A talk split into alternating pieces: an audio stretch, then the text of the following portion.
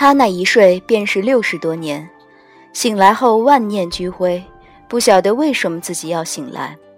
他的母妃乐绪瞧着不忍心，从药君处拿了颗忘情丹放到他跟前，他却只是淡淡一瞥。虽则情伤的痛苦像钝刀子割肉一般时时凌迟着他，但他觉得素素是他五万年来生活中唯一的色彩。若连这唯一的色彩也抹去了，他便不再也不是他了。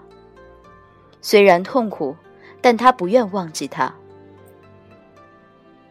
他对素素的执着，便也是素锦对他的执着。可素锦对他的执着，却害死了素素。他是真的想杀了他。洗梧宫前，清明剑当胸刺过，穿着大红嫁衣的素锦不可置信地低喃道。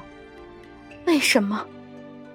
他觉得无趣，只反手将剑抽离，冷冷瞟了他一眼，转身踏入宫门，一扬手紧闭了洗梧宫的大门。但素锦实在太好强，她从小虽是个孤儿，七万年来却一直顺风顺水，只有他一回又一回的令他栽跟头。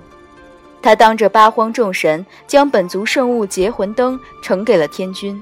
三月后，成功住进了洗梧宫。一转眼，三百年匆匆而过。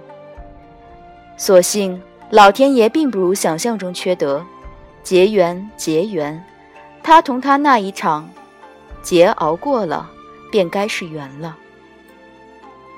三百年后，在折颜的桃花林中，他遇到一位女子。